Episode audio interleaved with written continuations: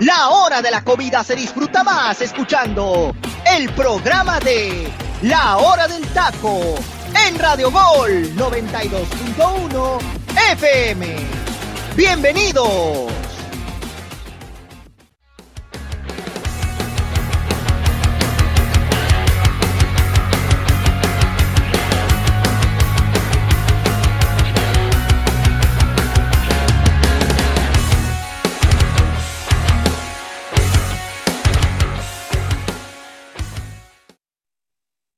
¿Qué tal? Muy buenas tardes, bienvenidos a su nueva emisión de la hora del taco. Mi nombre es José Luis Macías y sí, ya estamos cerrando la bendita semana y se nos va julio, 29 de julio, estamos el día de hoy y la verdad que traemos mucha información después de que tan solo vamos para un mes hablando de que inició el 1 de julio el bendito Apertura 2022 y en tan solo un mes ya tendremos seis jornadas concretadas de nuestro bendito fútbol mexicano. Presento a mis compañeros Freddy López y Ángel Eduardo García que me acompañan en este cierre de semana trayéndoles la previa de la jornada seis de nuestro bendita Liga MX. Freddy López, muy buenos días para ti, estimado. La verdad que qué pronto se nos está yendo este inicio de temporada.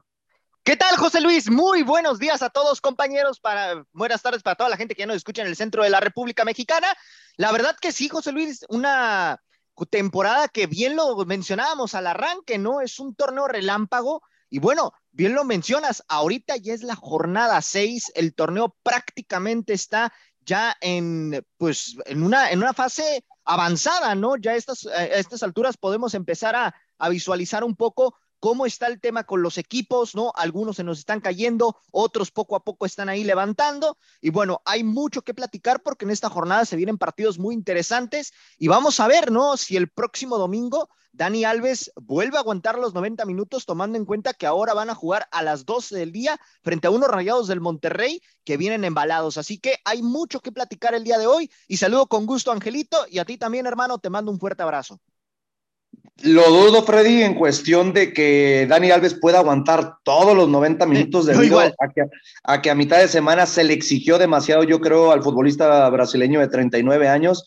Pero Angelito, fuera de tener ese gran partido que para mí es el que trae mayores reflectores, ¿no? Ese partido entre Pumas y Rayados de Monterrey, no podemos descartar otros enfrentamientos que traen demasiado morbo, ¿no? Como si Cruz Azul conseguirá su primera victoria en esta presente temporada en el Estadio Azteca, si Guadalajara también podrá conseguir por primera ocasión sus primeros tres puntos, que se ve muy complicado contra los Tuzos del Pachuca, y pues entre otros partidos, ¿no? Como para cerrar, con cereza en el pastel, León contra las Águilas del América. Muy buenas tardes, estimado. ¿Qué tal, José Luis? Te mando un saludo, al igual a mi queridísimo Freddy y a toda la gente que nos escucha a través de la hora del taco. Pues muy buenos partidos vamos a tener esta jornada número 6, como lo comentas, ¿no? Yo creo que eh, ahorita el morbo se iría más en el último partido entre León y América, sabiendo que por fin América ya terminó su gira europea, ya va a poder atender como Estimado, tiene que le falta un partido, hay que, hay que recordarnos que le queda el AFC todavía. Cierto, es cierto, el 5 de agosto, si no me equivoco, curiosamente es. es. contra el, Los Ángeles y antes de ese juego también juega Guadalajara contra el Galaxy. Entonces, Exacto. Uh, América qué, cada vez. Qué, qué buenos partidos se nos vienen eh, fuera de que sea amistoso, Angelito, ¿eh? Y la verdad, que la verdad, analizar que los dos grandes del fútbol mexicano, hablando de historia, como es las Águilas del la América y Chivas, enfrentarán a los dos equipos de Los Ángeles. Y los que tienen los mejores jugadores, los que tienen más que nada la, los, los, reflectores en jugadores franquicias, en este caso el LA con ahora la integración de Gareth Bale, la de Chiellini, que automáticamente nos van a llamar la atención y que son estos compromisos que la Liga MX tiene que atender sí o sí, o sea, no es de que si quieran, es, de, es forzosamente cumplir con estos compromisos y que bueno, la verdad es que para América va a venir mala presión en la cuestión de liga, ¿por qué? Porque pues eh, quizás ahorita la, la, situación con el Tano, ¿no? Toda esta presión, que a lo mejor los partidos europeos los tenías presupuestados perderlos, pero yo creo que el golpe más anímico fue, fue haber perdido contra Tijuana, y no es que sea un mal rival Tijuana, ¿no? Sino por el hecho de cómo eh, tuviste esta experiencia europea. Ahora sí, ¿verdad? Con este tipo de equipos que pues te brindaron de alguna forma eh, algo diferente, que tuvieras que haberlo aplicado con Tijuana, cosa que no pasó, una América que pues sí, le pesó mucho el viaje, le pesaron mucho los juegos y que bueno, hoy el Tano tiene una presión y sobre todo que tiene un buen rival, ¿eh? como León, que está ahí en los primeros lugares de la tabla, que pues puede dar un golpe de autoridad y más que a América se le dificulta siempre ganar en este estadio llamado el No Camp. Sí, la verdad que se vienen partidos demasiado interesantes, como ya se los anticipamos. Y para toda la gente que nos sintoniza en este debido momento, les mandamos un abrazo por parte de la familia de la hora del taco. Y vámonos de lleno, compañeros, porque sí, empezamos la jornada el día de hoy a las 9.05 de la noche. Juárez recibe al equipo de los Diablos Rojos del Toluca.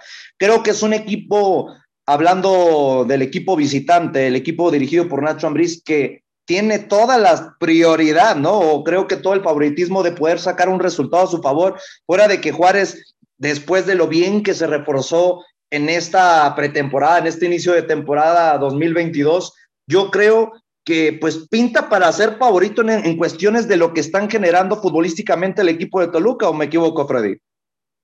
Sí, efectivamente, hermano. La realidad es que Toluca parte como el favorito en esta en esta justa, no este partido en lo particular por la cuestión de que, bueno, Toluca se reforzó de forma increíble y se va a enfrentar a unos bravos que hasta cierto punto me parece que están decepcionando por lo que se había planteado en un inicio con el equipo que se habían armado, ¿no? El tema de la incorporación de Machís, el tema de la incorporación también del mismo eh, Salcedo, el mismo Talavera, ¿no? Y poco a poco, pues estos bravos no terminan por responder en la cancha, ¿no? Es algo que en lo particular pues eh, debe de preocuparle a Hernán Cristante porque me parece que no tienen un mal plantel y también por otro lado Toluca que efectivamente con el equipo que se armó, pues es uno de los obligados a, sacar los resultados siempre, ¿no? Por esta cuestión de que, bueno, tiene futbolistas muy puntuales, como es el caso de Carlos González, el caso de Leo Fernández, tiene el caso de Fernando Navarro, ¿no? Eh, el mismo Marcel Ruiz, que me parece que en el partido pasado queda un poquito a deber, ¿no? Frente al conjunto de León,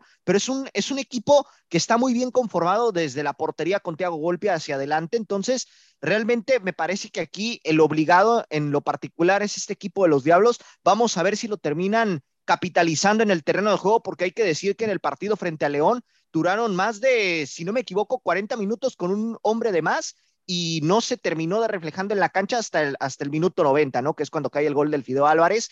Pero creo que este Toluca, si poco a poco Nacho Ambriz le va encontrando ese cuadro eh, titular, ¿no? Y que va demostrando por qué estos jugadores terminaron recayendo en el conjunto Escarlata, pueden hacer cosas interesantes. Angelito, bien acaba de mencionar algo, Freddy, ¿no? Creo que estas dos plantillas se acaban de reforzar de muy buena manera previo al, al inicio de temporada por el lado de Toluca vemos, ¿no? Lo del Cocolizo González siendo la última incorporación de los Diablos Rojos del Toluca, pero llegó Tiago Volpi, Jan Meneses, entre otros futbolistas. Pero no podemos descartar lo bien que ha hecho FC Juárez con la llegada de Emiliano Velázquez, este central uruguayo que ya tiene gran trayectoria en el fútbol europeo, lo de Darwin Machís, que yo me sigo esperando ver esa versión que vimos en el Granada en la primera eh, división de España, ¿Qué está pasando con Diego Rolán, que no aparece? ¿Qué está pasando también con otros futbolistas como Fernando Arce Jr., ¿no? Que la temporada pasada fue de lo único rescatable. Sí, no, es que te digo, hay futbolistas uh -huh. de grandes características que yo siento que están quedando mucho a deber en este inicio de temporada, incluyéndolo de Mauro Laines, siendo una gran incorporación ya antes de iniciar el torneo. ¿Cuándo miraremos estos futbolistas que realmente le puedan dar buenos resultados a un equipo que tarde o temprano, por la exigencia de traer estos futbolistas, Ángel, tiene que ya dar resultados? Así que, ¿cuándo vamos a verlos eh, dentro del terreno de juego? Pues ya tendría que ser más pronto que temprano, ¿eh? porque la verdad es que este FC Juárez ha traído grandes estrellas, como lo comentas. Eh, yo creo que la última incorporación da como anillo al dedo, ¿no? A traer a Carlos Salcedo, este jugador que estaba en el Toronto, que no tenía mucho, ¿no? Tuvo cuatro meses que se fue precisamente a este equipo de la MLS, lo repatrian. Sabemos que es por cuestiones personales, que es por eso que Salcedo eh, vuelve a la Liga MX, pero que bueno, ya haber traído estos jugadores de gran cartel, de gran nombre, pues automáticamente te hace que pues tengas que, dar un mejor este planteamiento, y más por lo de Cristante, ¿no? Porque incluso se idealizó este perfil de traer un mejor técnico que pudiera potenciar, y la verdad es que Cristante como técnico, eh, en lo personal, no me ha decepcionado, si acaso, bueno, entiendo que el último equipo que tuvo, que fue Querétaro, que no tenía grandes estrellas, lo pudo potenciar hasta cierta forma, pero cuando estuvo en Toluca, para mí eh, tuvo buenos momentos, sobre todo en aquella donde pues pierde la final, ¿no? Contra Santos en 2018, pero que ha sido un técnico que te puede mostrar grandes cosas. Hoy tiene que explotar más esta plantilla sabiendo que tiene más recursos de Juárez, que no es el Juárez del torneo pasado, ¿eh? que ahí sí la verdad, si Cristante estuviera dirigiendo esa plantilla, pues entenderían ese aspecto, pero hoy le han traído grandes jugadores al técnico y sobre todo que tiene que ir moldeando ya porque la afición pronto que nada va a empezar a reprochar, ¿eh? porque va a decir, ok, la directiva está haciendo de su parte en traer jugadores que a lo mejor yo creo que ellos ni presupuestaban de alguna forma tener dentro de su cuadro como es Juárez, ¿no? Pero pues el hecho de que tarde esto bastante, pues deja mucho que desear, aunque bueno, hasta el momento están cumpliendo sabiendo que, que Juárez siempre ha demostrado ser un equipo de lugar 13 para abajo, que es donde pues regularmente topaba mucho con la cuestión de las multas, ¿no? Yo creo que hoy el labor de Cristante pues, es llevarlo poco a poco, de por lo menos subirlo a un lugar número 12 hacia arriba, pero pues bueno, se le tiene que exigir por la inversión y por los nombres de los jugadores, porque no son cualquiera, ¿eh? Y son jugadores que a lo mejor algún día estuvieron en la palestra de equipos más grandes que Juárez, ¿no? En el caso de América, en el caso de Cruz Azul, esos equipos que a lo mejor sondearon por algún momento a esos jugadores, pues tienen que responder sí o sí y por lo menos pues explotar poco a poco, por lo menos de ganar en casa, ¿no? Que eso es la parte fundamental, ser un fuerte en, la localía y en la visita pues hay, por lo menos buscar ese tipo de empates tal como se tiene en estrategia, ¿no? Nuestra bendita Liga MX. El equipo de FC Juárez se encuentra en la posición número 10 con 5 puntos y el equipo visitante de los Diablos Rojos del Toluca en la posición número 2 con cuatro victorias consecutivas, teniendo 12 puntos en lo que llevamos del torneo. Freddy, ¿cuál será el resultado de este partido? Para mí se lo termina llevando el Toluca, hermano, un 3 por 1, fíjate. Me gusta para que gane el Toluca por un 3 por 1. Digo, sé que en el partido pasado se le complicó contra el equipo de León, pero me parece que este Toluca tiene futbolistas que pueden definirle partidos y contra Juárez no le va nada mal, ¿eh? Entonces, yo me inclino porque lo termina ganando el conjunto Escarlata por este marcador. esperemos no ande pidiendo la hora como nos tiene acostumbrados en los últimos cuatro victorias del equipo del Toluca. Correcto. Angelito, ¿cuál sería tu resultado? Para mí, yo creo que lo gana Toluca, igual concuerdo con Freddy. Para mí sería un, marcador un poquito más corto, ¿no? Yo lo vería como un 2-0, 1-0. Me quedo con el 2-0, me gusta un poquito más. Pero pues sí, creo que Toluca eh, va a sufrir un poco, sobre todo en los lapsos del segundo tiempo, que es donde vemos que sufre bastante este equipo, ¿eh? Y más como lo comenta, ¿no? Al momento de cerrar los partidos que eh, pareciera que ya tienen la ventaja, pero que, no sé, creo que los jugadores no se tienen tanta confianza como para estar tan seguros de que pueden cerrar un partido de una forma contundente, ¿no? Ya van seis partidos en toda esta Liga MX donde han pedido pues, prácticamente el, el, minuto a última hora, ¿no? De que ya piten, pero pues esperemos que este equipo de Nacho Ambriz ya vaya tomando esa forma y sobre todo esa confianza, ¿no? Que es lo que se ve que les falta porque hacen goles, porque gana, pero pues de qué forma, ¿no? Parece que sufren más en vez de disfrutarlo. Y fíjate, José Luis, ahorita viendo las estadísticas, los últimos dos partidos que se han jugado, el Toluca ganó allá en Ciudad Juárez, ¿no? Apenas en el. Uno por cero fue el último partido, si no me equivoco, Freddy. Correcto, pero en favor de Juárez en Toluca, hermano. El anterior fue en el 2021, precisamente un 23 de julio, y lo terminó ganando el conjunto Escarlata tres goles por uno. Y a partir de ahí, bueno, Juárez en cierta manera también le, ha tomado un poco la medida. O sea, ahí están parejitos, porque antes de eso el equipo de Juárez le ganó 1 por 0 en Juárez. Y bueno, después Juárez le volvió a pegar 1 a 0 en, el estadio de, de, Toluca. Y bueno, prácticamente pues el Toluca únicamente le ha podido pegar en aquella ocasión de ese 3 por 1 allá en Ciudad Juárez. Entonces también ahí estaría interesante la situación analizarla. Sí, no, y yo concuerdo con ustedes. Creo que va a ganar el equipo de los Diablos Rojos del Toluca por un resultado de 1 a 2. Así que pasándonos a la actividad del día sábado, el equipo de la máquina, como lo veníamos anticipando, no ha conseguido una victoria en esta presente temporada. Imagínense, lleva ocho partidos consecutivos en el Estadio Azteca sin conseguir una victoria y recibe un equipo como los Rayos del Necaxa, que vienen de dos victorias consecutivas ganando en casa contra el mismo FC Juárez y con dándonos la sorpresa, ¿no? Una de las pequeñas sorpresas que tuvimos en la jornada 5, ganándole al equipo de los Tuzos del Pachuca. ¿Qué podemos esperar, Angelito, para este gran enfrentamiento que con urgencia Diego Aguirre tiene que ya demostrar lo trabajado en pretemporada y lo que llevamos, ¿no? Con esta urgencia, como lo venimos mencionando, de que ya tiene que conseguir tres puntos, que le vuelva a dar ese golpe de autoridad jugando en el Estadio Azteca. Así es, José Luis. Hoy creo que la máquina de Cruz Azul, más bien no creo, ¿eh? Hoy la máquina de Cruz Azul está más que obligada a ganar este partido en casa, sobre todo por lo que comentas. Yo creo que ahorita lo positivo que tiene es que pues por fin pudo ya registrar a Gonzalo Carneiro, este delantero uruguayo que lo contrató desde la semana pasada, que ya estaba listo, que tuvo su visa de, trabajo desde el viernes, pero al no mandar su pase completo por parte del Cirone FC, pues complicó un poquito la cuestión del registro. Por fin lo pudieron efectuar el día de ayer, ya quedó registrado ante la Liga MX como uno formado en México, sabiendo que va a cubrir la baja de Santiago Jiménez, quien ya está en el Feyenoord, quien ya debe estar presentando las pruebas médicas en Holanda y que lo más seguro es que sea presentado el día sábado o domingo a más tardar como ya eh, nuevo jugador del Feyenoord de Holanda.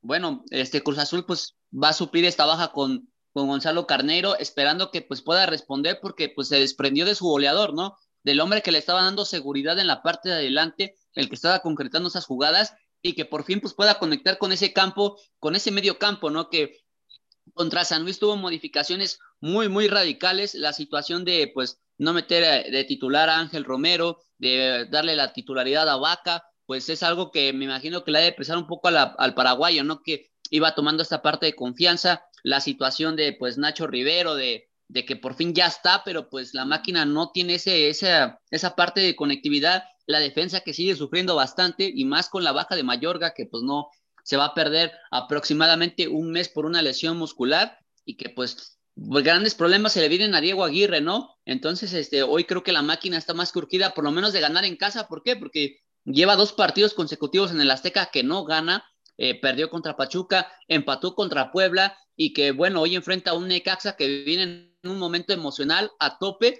sabiendo que derrotaron a uno de los rivales, yo creo que del, mejor de este torneo y del anterior, ¿no? Como son los osos del Pachuca, de esos resultados rompequinelas que nadie esperaba y que pues eso va a ser benéfico para el mismo Jimmy Lozano y más sabiendo, ¿no? Que le van a traer recuerdos que eh, al saber que cuando tomó este equipo el Necaxa, el primer equipo que enfrentó fue precisamente a esta máquina de Cruz Azul en el Estadio Azteca y les ganó de qué forma, ¿no? Categórica, de último minuto con Rodrigo Aguirre, quien ya no está en este plantel, pero que bueno, me imagino que el Jimmy Lozano con esta actitud va a intentar por lo menos poner en aprietos a Diego Aguirre y a todo el plantel de la máquina, ¿no? A sacudir totalmente la noria, ¿por qué? Porque son momentos de presión para ellos. Exactamente, y aquí es cuando nos vamos viendo la, el otro la, la otra cara de la moneda, Freddy. Se viene una tormenta llamada Necaxa, que viene haciendo muy bien las cosas, porque en los cinco enfrentamientos, para teniendo en cuenta la plantilla que tiene el Jimmy Lozano, oye, tres victorias de cinco partidos, yo creo que poco a poco estamos viendo que este equipo puede darle batalla a cualquier equipo del fútbol mexicano y nos lo demostró en la jornada cinco, como bien lo anticipamos contra los Tuzos del Pachuca. Así de que fácilmente no será un partido fácil para Cruz Azul. Pero ¿cuántas esperanzas, Freddy, le damos a los Rayos del Necaxa que vuelva a dar otro golpe de autoridad en el Estadio Azteca, como bien lo menciona Angelito, desde el partido inaugural como técnico de este equipo de Jimmy Lozano? Para mí, sí las tiene José Luis, te voy a decir, porque esta situación de, de Necaxa, pues lo viene haciendo bien ya desde el torneo pasado. Eh, la temporada pasada, recordemos, sí, le gana de último minuto a este Cruz Azul, pero también le complicó las cosas en el partido de, de repechaje, ¿no? Que no se nos olvide esa parte, ¿no? O sea, porque Cruz Azul estaba ganando, pero Necaxa se murió en la raya, ¿eh? En aquel partido. Y bueno, hay que considerar también que en esta ocasión el equipo de Cruz Azul pierde a su goleador, que es el Chaquito Jiménez, que ya está, bien lo mencionábamos, en, en, Holanda, ¿no? Veremos si será presentado en las próximas horas.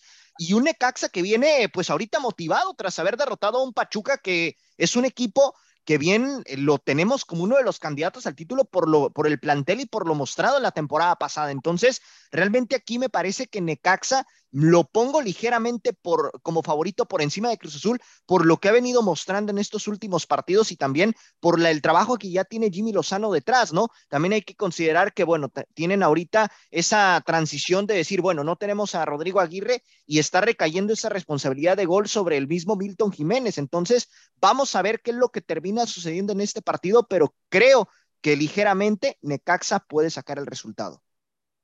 A ver, en cuestiones, compañeros, ya para pasarnos a los siguientes partidos de la jornada del día sábado.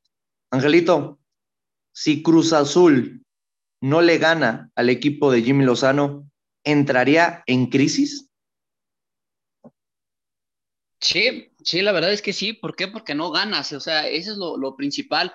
Desde la jornada uno no ganas. O sea, es preocupante. O sea, sí, ya tienes una victoria, la conseguiste contra un equipo contundente como son los Tigres de Nuevo León, pero oye, perder contra Pachuca, eh, empatar contra San Luis, empatar con el mismo Puebla, eh, rivales que a lo mejor pudieran estar presupuestados con tres puntos, mm, sí, sí, sí, deja un poco complicada esta situación, sabiendo que como local no estás arrancando de la mejor forma y que bueno, se desprende uno de tus mejores jugadores en un buen momento, sabiendo que era tu goleador y que pues te mantenían una parte, ¿no?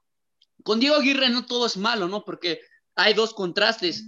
La parte ofensiva, ¿no? Ha mejorado mucho este Cruz Azul. Ya no es tan ratonero como se le llamaba aquel cuando estaba Juan Reynoso, que pues Juan siempre procuraba ganar el 1 por 0 lo más rápido posible para después defender todo el partido y sufrirlo.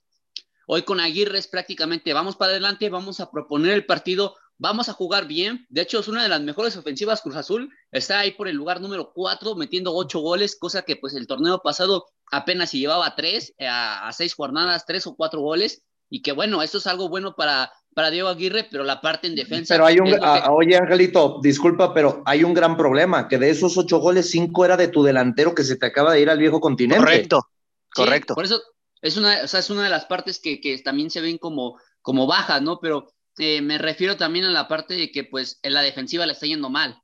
O sea, también la defensiva ha sufrido muchos goles por lo menos por partido se está llevando uno o dos. Entonces, los únicos encuentros donde no ha recibido ha sido contra, pues, Atlético San Luis. El único partido donde su defensa se fue limpia, ¿no? Por llamarlo así, pero de ahí en todos ha recibido por lo menos. Pero ahí fue más por jurado, hermano, ¿eh? Es lo que iba a decir, gracias por jurado. el tan criticado jurado, ¿cómo te ha ayudado a conseguir puntos últimamente? Y pues que, bueno, hoy la, reactivación con la situación de Ramiro Funes Mori, pues ya es más que urgente, ¿no? De que ya pueda ahora sí que, pues, firmar contrato con la máquina para llegar a reforzar esta, esta máquina de Cruz Azul, esta defensa que está, pues, prácticamente descarrilada y que, pues, apunta para llegar a ser titular, para poder a Escobar como central, eh, dejar al Cata como un lateral, ya no, ya no darle la, la jerarquización de ser el central eh, nominal y pasar a Luis Abraham como en el perfil izquierdo, sabiendo que, pues bueno, lo de Mayorga, pues sí, este, no va a estar durante un mes por esta lesión y que, pues bueno, hoy las situaciones para Diego Aguirre se le complican en todo y que también tienen que reactivar la parte de operación, ¿no? En buscar un delantero, a quién van a sustituir por Santiago Jiménez, porque sí, se les queda una, una plaza libre de extranjero y que se ha, no, más bien se ha confirmado que con la salida de Chaquito, pues van a buscar a otro centro delantero que pudiera aportarles en esta situación tal y como lo hizo el mexicano antes de partir a Europa. Sí, la verdad que pinta demasiado complicado el panorama para la máquina, más por el buen paso que está teniendo el equipo de los Rayos del Necaxa, pero pues no descartemos, ¿no? Sabemos cómo es nuestro fútbol mexicano y todo puede pasar en la cancha del Estadio Azteca. Freddy, resultado. Para mí se lo lleva el Necaxa, hermano, dos goles por uno. Ok. Angelito. Yo me declino por un empate. Yo creo que Cruz Azul empata otra vez este partido y que se van a. Aún así, con el resultado mío, con el de Freddy, se van a encender las alarmas sí o sí Cruz Azul, ¿eh? Yo creo que gana el equipo de la máquina y va a ganar, pero de una manera muy sufrida, un 2 por 1. Me gusta un partido con goles. Yo creo que estos dos equipos lo que tienen muy interesante, hablando de la proposición que bien acaba de comentar mis compañeros, es que son equipos que les gusta generar oportunidades. Así que por algo veo que Cruz Azul ya de una manera desesperada consigue un resultado a su favor. Pasándonos al hecho es de que el lunes alguno de nosotros tres va a tener la razón, hermano. Porque todos dimos un resultado diferente. Pero eso es lo bonito del fútbol, hermano. Tenemos tres maneras de, dar un punto de vista totalmente distinto. Así de que pasándonos al siguiente partido, a las 7.05 de la noche del día sábado, Tigres recibe a un equipo de los Gallos del Querétaro que milagrosamente le consiguieron rescatar un empate en casa al equipo de las Chivas Rayadas de Guadalajara. Freddy, ¿qué podemos esperar de este partido? ¿Se viene la quinta victoria consecutiva de los dirigidos por Miguel Herrera? Todo pinta para que sí sea, hermano, porque la realidad es que este Querétaro pues sí, le rescata un empate a Guadalajara. Me parece también que Querétaro por ahí mostró cosas eh, interesantes por momentos, ¿no? Sin embargo, si comparamos los planteles como tal, pues bueno, evidentemente Tigres se lo lleva de calle en muchos aspectos, ¿no? La nómina completamente opuesta. Y aquí sí, Tigres pues tiene todo para servirse con la cuchara grande y llevarse un resultado bastante abultado, ¿no? Porque realmente Querétaro en cuestión de, de resultados, pues no te ofrece gran cosa, en cuestión de plantel también se queda muy corto y me parece que Tigres en este partido tiene que ganar y por goleada. Sí, es que pinta, ¿no? Y qué interesante algo que acabas de mencionar. La nómina más baja del fútbol mexicano son los gallos del Querétaro. Y estamos hablando que va a enfrentar a la segunda nómina más alta, que es el equipo de Tigres. Angelito, pinta para que de alguna manera podamos ver una sorpresa en este partido de que Querétaro, viendo que tiene esos chispazos e injustamente no gana el partido contra Chivas Rayadas de Guadalajara, e injustamente vemos que Rayados de Monterrey le pega 3 a 0 jugando de local, pero poco a poco se ve que Mauro Ver hace algo diferente, trata de que su equipo entregue toda su calidad en la cancha, pero tomando en comparación al equipo de, los Tigres, pues vemos que tiene figuras mediáticas como André Pierre Guignac, Mario, eh, hablando de Carioca, Nico López, entre otros muchos futbolistas de grandes características. ¿Habrá manera que Querétaro pueda dar la sorpresa jugando en Monterrey? Lo veo complicado, ¿eh? Si hay un lugar o un factor que puede, puede poner en contra la posible, el posible empate, ¿no? Porque ya ni llamémosle victoria, el posible empate de Querétaro contra Tigres es el simple hecho de jugar en el universitario, ¿eh?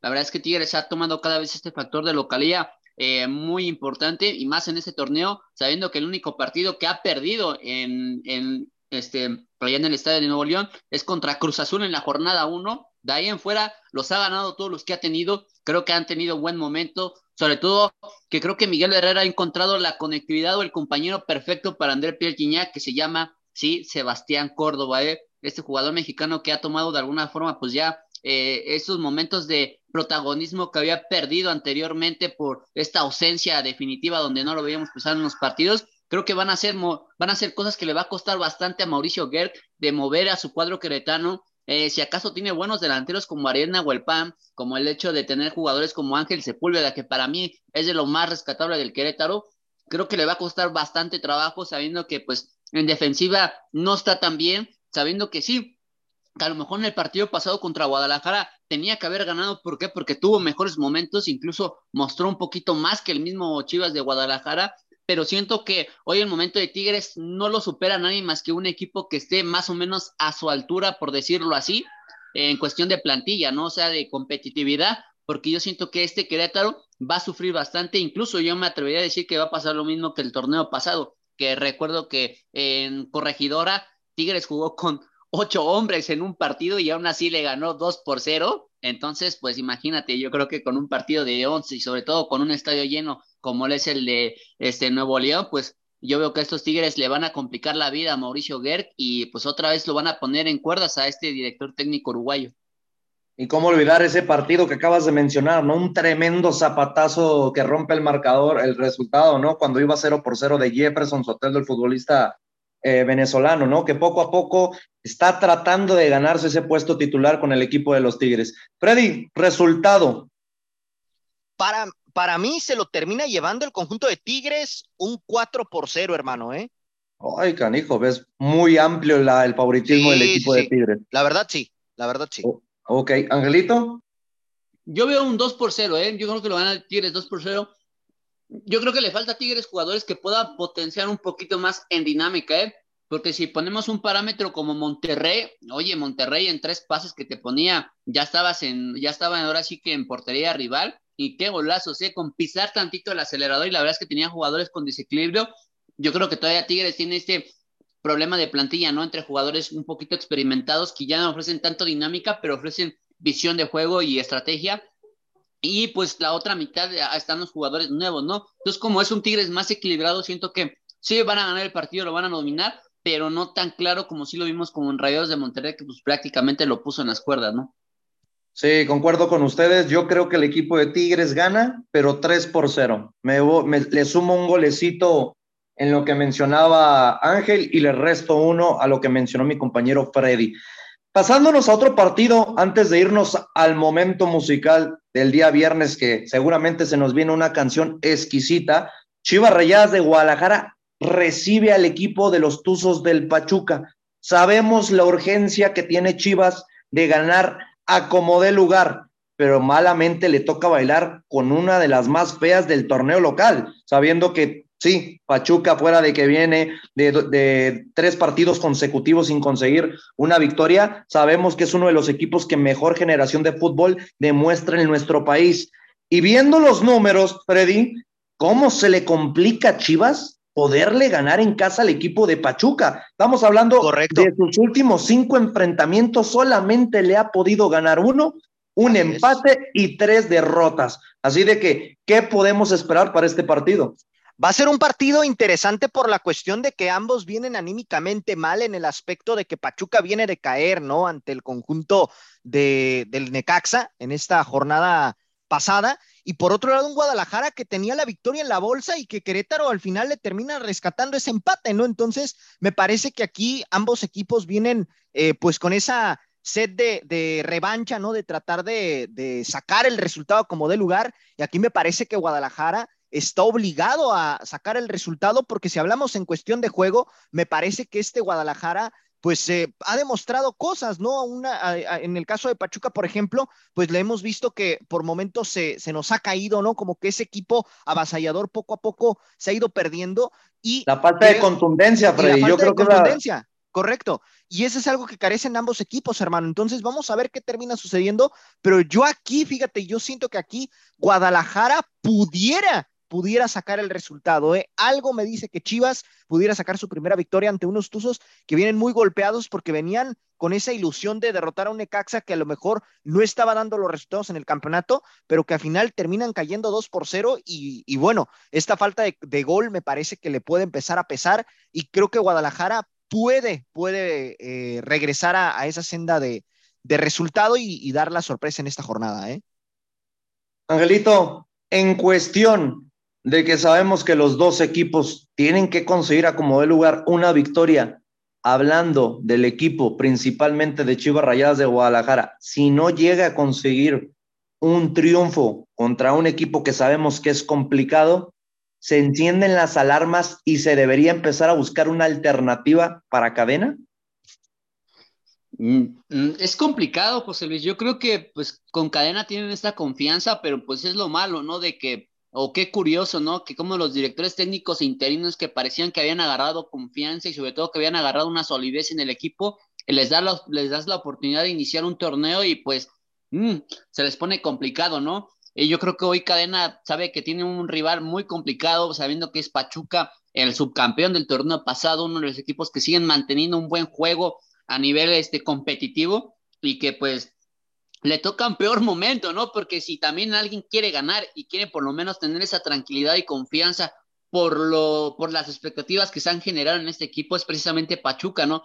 De haber caído contra un Necaxa que pues nadie esperaba ese resultado y que pues creo que hoy Guillermo Almada pues va a intentar de alguna forma eh, no experimentar con su once y tal y como pasó en el, en el partido anterior, ¿no? Donde pues va a tratar de meter lo mejor de lo mejor o por lo menos el once habitual que nos ha venido acostumbrando yo creo que la situación de cadena eh, pues está más que clara, ¿no? Eh, al menos que pase algún disturbio, yo creo que a lo mucho tendría que pasar en jornada 8, jornada 9, sabiendo que pues bueno, el torneo es tan benéfico y que pues si no realzan en esas jornadas, pues ya de planos porque pues no estás hecho para este torneo y que pues yo creo que la opción principal o la que debería rondar en estos momentos sabiendo que todavía Ricardo Pelaz está como director deportivo y si es que tiene algún poder para decidir, eh, pues es su viejo amigo el turco Mohamed, ¿no? Porque pues es con el técnico que no han ligado siempre, por el cual se hizo un escándalo y que bueno, hoy sabemos que está libre y que pudiera ser el gran reemplazo de Ricardo Caena, ¿eh?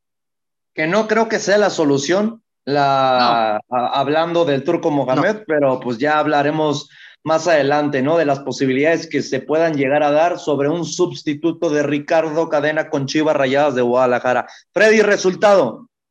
Para mí lo gana Guadalajara, hermano, 1 a 0. Hoy, 1-0, complicado. Angelito.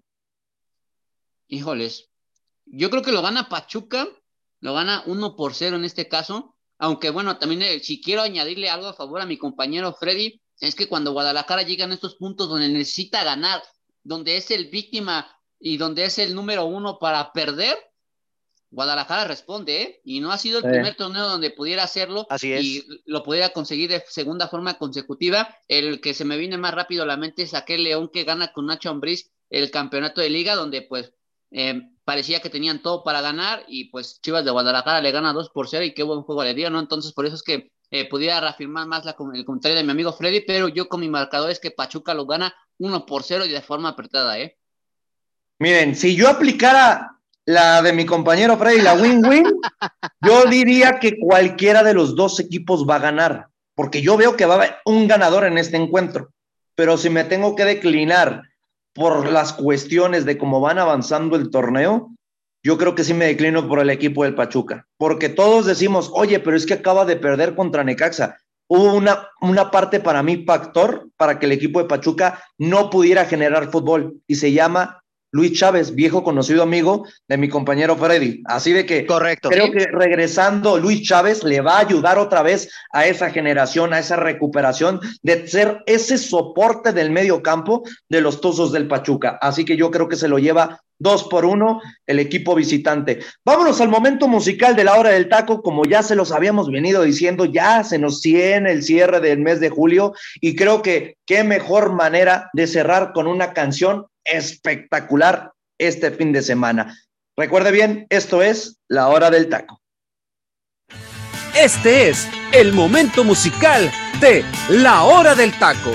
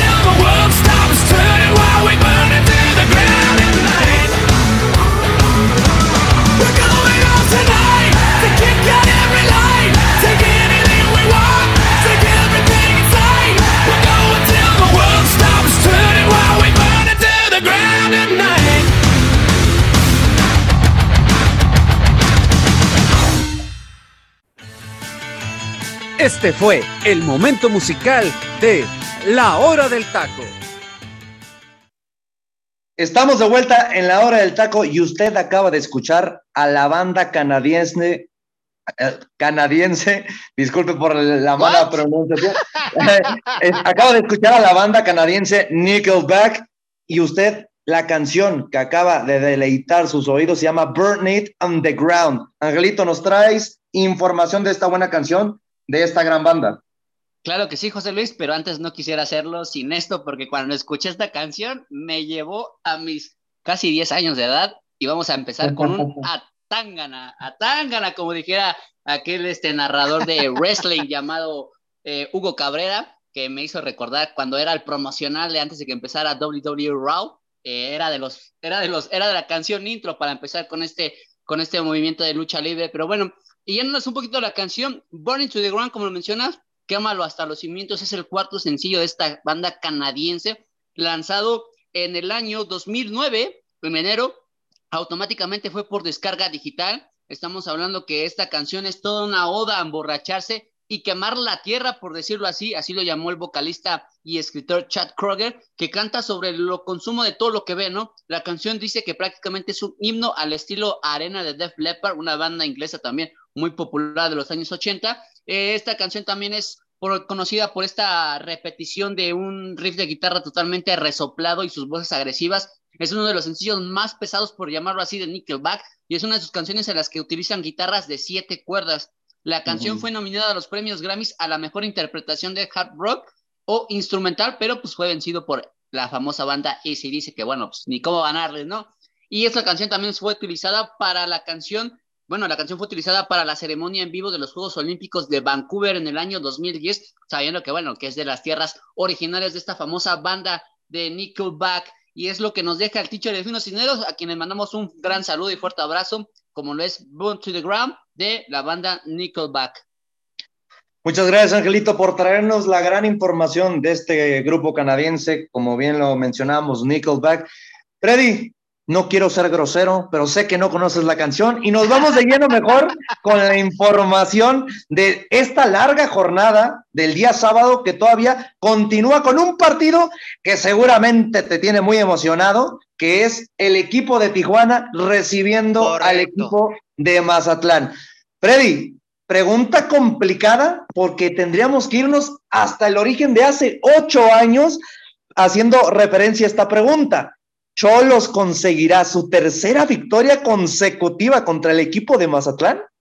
Mira, en el papel te puedo decir así de primera que sí, ¿no? Evidentemente por el tema de la cuestión de la pasión, pero realmente este, este equipo de Mazatlán no es un rival sencillo para Tijuana, ¿eh? O sea, lleva muy poco en primera división, pero Tijuana no le ha podido pegar aquí en el caliente, entonces también hay que puntualizar esa, esa cuestión, ¿no? Realmente las visitas que ha tenido Mazatlán aquí en el, en el Estadio Caliente ha rescatado un empate y una victoria, entonces realmente luce complicado el panorama. En el papel Tijuana, bueno, viene con embalado con estas dos victorias consecutivas que consiguió ante Atlas y ante el conjunto del América, pero también Mazatlán no ha mostrado mala cara, realmente creo que el equipo poco a poco está ahí mostrando cosas interesantes con Gabriel Caballero. Aquí la cuestión es, pues, la, la parte de, de, que Tijuana también en estos dos últimos partidos solamente ha recibido un gol, ¿no? Y si nos remitimos a, la cuestión de la temporada en sí, únicamente ha recibido cuatro goles, entonces también por ese lado, pues vamos a ver qué también viene defensivamente Cholos en esa parte, que creo que es algo que ha intentado trabajar bien Ricardo Baliño,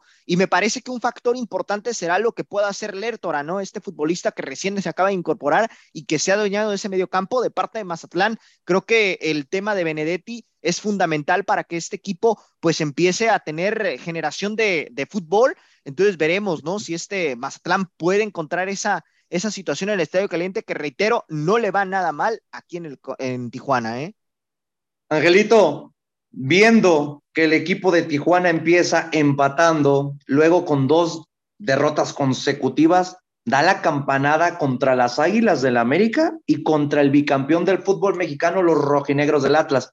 Por el otro lado, el equipo de Mazatlán venía de dos derrotas consecutivas iniciando el torneo y luego poco a poco Caballero ha afianzado un poquito la máquina y lleva tres empates consecutivos, que sabemos que el último empate contra el equipo de Pumas, ¿no? Con ese debut de Dani Alves, era más que merecido que el equipo hubiera podido conseguir una victoria en Ciudad Universitaria. Así que viendo lo que está pasando poco a poco con Caballero y este equipo de Mazatlán, ¿Cholo se debería preocupar en cuestión de que juega de local? Sí, yo creo que sí, se tiene que preocupar en la situación de que, como lo comenta Freddy, ¿no? Es un equipo que no ha venido jugando mal, ¿eh? O sea, ha tenido buenos lapsos de juego, si acaso no ha tenido esa fortuna de, de poder ganar. El último encuentro que tuvo, bueno, Mazatlán como que pudiera haberlo ganado fue contra Atlético San Luis, que al final Atlético San Luis en los minutos 80 pues le termina ahí empatando, ¿no? Entonces este equipo no juega tan mal, la idea de Caballeros muy buena, muy propositiva, no es tan defensivo, al contrario, siempre va a proponer el juego con su jugador más creativo, que en este caso es Nicolás Benedetti, como lo menciona el buen Freddy, pero también tiene jugadores como lo que es el Rubio, como lo que es el mismo Iván Bello, Marquito Fabián, Jefferson Intrago, estos jugadores de alguna Bárcenas, que no se nos olvide, hermano. También, exactamente, Bárcenas, que estos jugadores han aportado muy bien al equipo de Mazatlán, a pesar de que, bueno, pareciera ya ser una plantilla bastante longeva, pero ha estado muy bien para competir a ritmo, para sacarle un otro susto al rival. Y yo creo que con Tijuana estaría un tú por tú, pero yo le daría un poquito de pelín a favor a Tijuana y creo que ahí Caballero se llevaría una derrota, pues un poquito anímica, ¿no? Sabiendo que en los partidos anteriores no ha jugado tan mal y el que merecía más ganar, como lo comenta José Luis, es el partido contra Pumas por esta situación eh, errónea del árbitro, ¿no? Al momento de decidir pero que pues bueno, yo creo que Mazatlán no lo ha hecho tan mal, yo creo que Caballero lo van a aguantar a pesar de que pudiera perder este partido, sabiendo que le ha impregnado una cosa diferente a este equipo, que lo han mantenido en buenos lugares y sobre todo, ¿no? Que cuando se requería salvarlo para evitar pagar multa, pues lo hizo, ¿no? Y lo llevó hasta repechaje, ¿no? Su primer repechaje desde que Mazatlán se ha instalado, que curiosamente no empieza justo a la misma par de, este torneo donde se instala este, este bendito eh, torneo, ¿no? Que le llamamos aquí en la Liga MX, que no es liguilla, ¿no?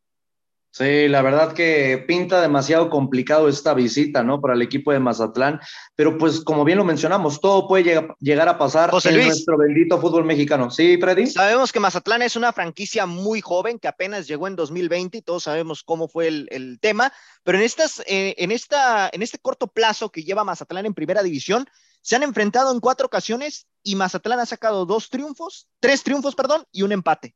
Ahí nomás te la dejo frente a Tijuana. No, pues pinta complicado entonces para el equipo de los Cholos, pero pues para que vean y que no tengo nada en contra eh, del equipo de mi tierra, yo creo que Cholos sí consigue su tercera victoria consecutiva. Angelito, ¿cuál sería tu resultado? Sí, igual, si Freddy no le tiene confianza a su equipo, que, a, qué, a, qué, equipo les ha ganado. Me ha funcionado pues decir que, que gane el rival, ¿eh, hermano. Me ha funcionado para que saque los resultados. no más falta, Angelito, que diga que va a ganar Mazatlán, ¿no? Sí, lo más seguro, viendo así como ha ido, yo creo que sí. Pero yo sí le voy a dar el punto de confianza a Tijuana. No lo ha hecho mal y yo creo que hoy está en un mejor momento anímico y que por lo menos necesita otra vez cerrar otro triunfo contundente en casa, ¿no? Que era algo que también le estaba pesando, que incluso de jugar en el estadio caliente ya no era tan benéfico para ellos, sino todo lo contrario, ¿no? Entonces, cerrar esta victoria contra Mazatlán sería lo mejor que pudiera pasarle no solamente a Tijuana, sino a Valdiño, ¿no? Por esa tranquilidad de que está pasando la prueba de este examen llamado Primera División. Entonces gana el equipo de Tijuana. ¿Para ti, Freddy? Yo le voy a poner un empate, hermano, porque realmente, reitero, a Mazatlán eh, no es un rival sencillo para Tijuana y a pesar de que ahorita en el papel Cholos viene embalado por estas dos victorias consecutivas, el equipo mazatleco también te juega muy bien de visitante, al menos es lo que ha mostrado frente al conjunto de Pumas y frente al conjunto de Pachuca, ¿no? Entonces yo me quedaría con que empate aquí en Tijuana uno a uno. Ok. Entonces, pasándonos a la siguiente actividad, ya para cerrar ahora sí esa larga jornada del día sábado, Puebla recibe al equipo de Atlético San Luis. Brevemente, Freddy, ¿qué podemos esperar de este partido? La Arcamón se irá afianzando esas victorias que está consiguiendo jugando de local contra un equipo urgido de también de conseguir puntos como es el equipo dirigido por Jardín. Va a ser un partido complicado porque realmente, pues ambos, bien lo mencionas, ¿no? Vienen embalados de alguna manera. El caso de Jardine viene urgido de una victoria, el caso del Puebla, pues ha mostrado buenas cosas en casa, ¿no? Pero aquí me parece que, que Puebla no se debe de confiar tanto, ¿eh? Porque San Luis le jugó muy bien este Cruz Azul en la jornada pasada, empatan a cero, pero me parece que es más factor lo de Jurado que, y desaciertos ahí de San Luis que otra cosa, ¿eh? Entonces, también este Puebla ya vimos que tiene ciertas falencias defensivas. Vamos a ver qué termina sucediendo, pero yo siento que este partido termina en empate, hermano. Yo le doy oh. tintes para un empate. Angelito, ¿qué podemos esperar de este partido entre Puebla y el equipo de Atlético San Luis? Partido atractivo, yo creo que va a ser un partido totalmente disfrutable. Ambos equipos proponen, mandan la ofensiva, eh, no se quedan con lo suyo y más ahorita sabiendo que, pues bueno, Nicolás Larcamón está en un mejor momento, sabiendo que el equipo está ahí en la parte arriba de la tabla. Lo de San Luis, como lo comentas, le urge un triunfo por lo menos para ir escalando poco a poco y retomar esa confianza pero pues bueno, va a ser un duelo totalmente de, directores técnicos. Eh, vamos a ver quién pone su mejor estrategia y qué jugador puede sacar un mejor chispazo o por lo menos responder en este partido, sabiendo que bueno, todavía Puebla no encuentra con un centro delantero nato y que lo más seguro es que vaya a improvisar con Martín Barradán, con el famoso gasero. Pero pues yo creo que va a ser un partido atractivo para mí. Creo que sí lo gana Puebla, pero le va a costar bastante en ese aspecto. Y pues bueno, también trayendo a viejos recuerdos a Nicolás Arcamón, que uno de los técnicos que pues prácticamente lo hundió el torneo pasado fue Andrés Giardini, donde le ganó allá en casa, ¿no? En el, en el Alfonso Lastras, un 3 por 0 contundente, ¿eh? Yo creo que se lo lleva el equipo de Atlético San Luis, lo gana 2 por 1 y rompe esa racha, ¿no? De partidos consecutivos del equipo del Puebla, consiguiendo victoria jugando de local. Freddy, ¿con qué resultado? No, y aparte, ¿no? Rápido, José Luis, que es el equipo que tampoco ha perdido en ese torneo, ¿eh? Que no conoce la derrota. Exactamente, por lo más, eh, no, ya, ya la conoció contra Rayados de Monterrey, estimado, por eso te digo. Ya, bueno, en casa, en casa se refiere, me refiero en casa, ajá, en casa. Ah, ok, en, casa, sí sigue muy fuerte el equipo de Puebla. Yo por lo mismo creo que San Luis tiene las armas suficientes, ¿no? Con Facundo Waller y John Murillo hablando de lo que puede generarte Abel Hernández. Freddy, resultado. Yo siento que queda un empate, hermano, empate uno por uno. Ok, bueno, compañeros, ya pasándonos para cerrar el programa con la actividad del día domingo, Pumas a las 12 de la tarde recibe a Rayados de Monterrey, el líder del fútbol mexicano, con la gran participación, sin ninguna duda, que seguramente tendrá el futbolista Dani Alves con este equipo dirigido por Andrés Lilini, pinta para hacer un partido para mí llamativo, pero a más no poder. Eh, no tanto por lo de Dani Alves, ¿no? Sino por el alto nivel de exigencia que se le tiene que dar ya a Pumas con las varias incorporaciones que ha tenido en este Apertura 2022, compitiendo contra la mejor plantilla del fútbol mexicano. Freddy, ¿será que el equipo de Pumas pueda demostrarle a Rayados de Monterrey de lo que está hecho fuera de que Monterrey ya está mostrando poco a poco ese poderío con Víctor Manuel Bucetich? Yo siento que sí, hermano, y más porque tienen eh, un factor a favor, ¿no? El tema de que juegan a las 12 del día y sabemos que esta cuestión se le complica mucho a los, rivales, ¿no? El mismo Monterrey ya lo manifestó la temporada pasada en donde prácticamente, pues, al jugar en este horario, pues al final de cuentas el equipo de Pumas se terminó imponiendo, ¿no? En aquella victoria de 2 por 0. Entonces, realmente aquí el equipo de Pumas me parece que tiene ese ligero favoritismo por la cuestión de que juega en casa y siento que este Monterrey sí está mostrando cosas interesantes, se está afianzando con Bucetich, pero de visita me parece que le puede pesar esta cuestión, ¿no? El tema del calor de la Ciudad de México, el tema del horario y también la parte de que, bueno, los futbolistas no están adaptados a la altura. Entonces aquí me parece que Pumas puede sacar el resultado y puede aprovechar esa, esa cuestión de, de la localía. Angelito, veremos que Rayados de Monterrey, fuera de de analizar, ¿no? Sus últimas visitas a la Ciudad de México, no es un estado donde realmente le beneficie al equipo dirigido por Víctor, Víctor Manuel Bucetich, tomando en cuenta que Rayados a Pumas no le gana desde el año 2017. Imagínate, estamos hablando de cinco años consecutivos donde el equipo de Rayados no le puede ganar al equipo de universidad. ¿Romperá esa racha el equipo de Rayados con estas grandes incorporaciones que está teniendo el equipo de Pumas? Yo creo que sí, José Luis, es un partido totalmente intenso para ambas escuadras, ambos con presión, más yo creo que por el aspecto de Rayados de Monterrey, sabiendo que va a querer mantener esa, esa bendita racha, ¿no? Que también sigue sin, sin perder consecutivamente. eh, creo que va a buscar esa victoria, va a intentar dar este golpazo de autoridad y por lo menos seguir afianzando la parte de liderato de esta tabla de la Liga MX, también estando como una de las mejores ofensivas, sabiendo que tienen producto en ese aspecto y que bueno, va a ser un partido totalmente interesante para, para el espectador, no solamente para los aficionados de Pumas o para los aficionados de Rayados, yo creo que para el público en general, ¿eh? va a ser un partido atractivo. Quizás lo único que pudiera matar esa parte de belleza o esa parte estética del juego es la situación de que van a jugar a las 12 del día, ¿no? Y que a lo mejor ya va a ser un aspecto más este, mental que, que físico y estratégico. Y que pues para mí yo creo que Rayados va a romper esa racha, lo va a ganar el partido contra Pumas y va a poner un poquito en aprietos a Lilini sabiendo que este equipo de universidad, como lo comentas, está muy bien reforzado, de qué forma han desembolsado y que también un poquito se le va a checar en la cuestión de cómo va a utilizar a Dani Alves, que no le pase como el partido anterior donde pues prácticamente lo, lo rotó en varias posiciones y que pues eso también dificulta un poco para la estabilidad del equipo universitario, ¿eh? Esperemos, ¿no? Que Víctor Manuel Bucetich, eh, Manuel Bucetich salga con sus mejores hombres, hablando que también Andrés Lilini, con eso que acabas de mencionar, yo con esa cuestión de que a Dani Alves lo vimos de contención, de extremo, de media punta, yo pensé que era un partido más de despedida que de bienvenida para el equipo, para el futbolista brasileño. Resultado, compañeros.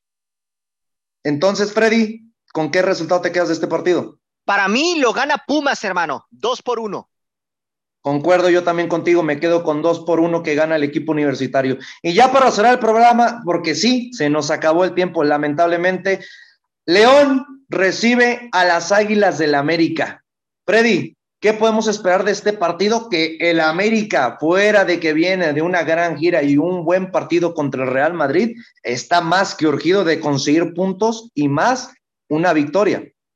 Correcto, sí. aquí el tema es que América se va a enfrentar a un rival que también no es nada fácil. ¿eh? En las últimas visitas rescató un empate, entonces realmente la cuestión aquí con América, pues por obligación tiene que empezar a sacar los resultados porque le pudiste sacar un empate al Real Madrid y las expectativas se fueron al cielo, ¿no? En este sentido, creo que el América debe de buscar la manera de poder sacar el resultado en León porque ya es algo de urgencia. Y por otra parte, un León que me parece que ha venido haciendo bien las cosas de la mano de Renato Paiva. Sin embargo, bueno, en este último partido la expulsión de Fidel Ambrir le termina pesando, aunque aquí yo la verdad veo que León se termina llevando el resultado. ¿eh? Algo me dice que la Fiera saca el resultado en su casa. Ok, pues imagínate, Angelito, desde el año 2019 en la liguilla el América no le gana en el No Camp al equipo de León. Así que, ¿crees que después de tres partidos consecutivos sin que el América con esta urgencia de conseguir puntos pueda romper ese maleficio? Lo veo complicado, José Luis. ¿eh? Yo creo que León ha tomado como fortaleza su casa, sabiendo más cuando va de visita a estas Águilas del América. Pero lo que me gusta es que van a haber partidazos, ¿eh? eso sí, ¿eh? es un partidazo seguro también, sabiendo que es un América León que no decepcionan, ¿eh? que son juegos de goles, o por lo menos así aparenta hacerlo, a excepción del último partido que fue a visitar las Águilas del América cuando todavía eran comandados por aquel Santiago Solari, ¿no? Que también fue un buen partido, pese a que quedó uno a uno, que fue un partido, pues, de emociones de ida y vuelta y que pues yo creo que vamos a tener otro partido que no va a ser la excepción, sabiendo que también hay delanteros que están explotando un poquito más, como la cuestión de Lucas Di Lloiro, y vamos a ver también qué tanto puede rotar el Tan Ortiz, sabiendo que eh, todavía tiene otro encuentro ahí pendiente, como me lo has mencionado al principio del, del programa, ¿no? Que van a enfrentar al LE, entonces pues eh, complicado para el Tano y más fácil para León, sabiendo que pues bueno, León solamente se tiene que concentrar en la Liga MX y América pues tiene que quebrarse la cabeza de cómo va a partir a sus jugadores sabiendo que pues, el compromiso está más cerca que de lo que aparenta ser, ¿eh? Entonces, ¿con qué resultado te quedas? Yo para mí sí lo gana León, ¿eh? Y se van a empezar a cuestionar un poquito la situación del Tan Ortiz, como es de costumbre, ¿eh? Ok, pues yo creo que va a terminar en empate. Y eso que ustedes saben, compañeros, que yo no soy muy fan de este tipo de resultados, pero veo complicado que las Águilas del la América pueda conseguir una victoria en una de las canchas que más se les ha complicado desde que León regresó a primera división del fútbol mexicano. Y ya para cerrar, compañeros, clásico de Grupo Orley, papá contra hijo, Correcto. Tantos contra Atlas. Resultado brevemente, Angelito, para ya cerrar el programa. Yo creo que queda, este sí queda un empate, ¿eh? se van a dar la mano sabiendo que ambos ahí necesitan unos puntillos para pues realzar el torneo, ¿no? Más en la situación de Atlas que pues oh, está un poquito mal, ¿no? En esa cuestión, pero pues ah, yo me voy por un empate. ¿eh? Ok. Ah, eh, Freddy. Yo siento que se lo termina llevando el conjunto de Santos, hermano, porque a pesar de que es eh, duelo de hermanos, por así decirlo, me parece que el conjunto santista puede sacarle el resultado a este equipo rojinegro que nomás no levanten el campeonato. Y con refuerzo de lujo, ¿no, Freddy? Aparte, con Cecilio Domínguez, así es. Ah, Cecilio Domínguez, que ya demostró tener chispazos en nuestro fútbol mexicano. Yo concuerdo contigo, me quedo con el 2 por 1 para este cierre de jornada 6 del fútbol mexicano. A nombre de mi compañero Freddy López, Ángel Eduardo García, mi nombre es José Luis Macías y es un placer verles traído la previa junto a mis compañeros de lo que se nos viene este fin de semana en el fútbol mexicano. Que tengan bonito fin de semana. Nos vemos hasta la próxima. Gracias por haber sintonizado una emisión más de La Hora del Taco. Recuerda que de lunes a viernes nos puedes escuchar en punto de las 2 de la tarde hora centro, 12 del Pacífico, con la mejor información, tema, debate, polémica, análisis y mucho más a través de Radio Gol 92.1 FM.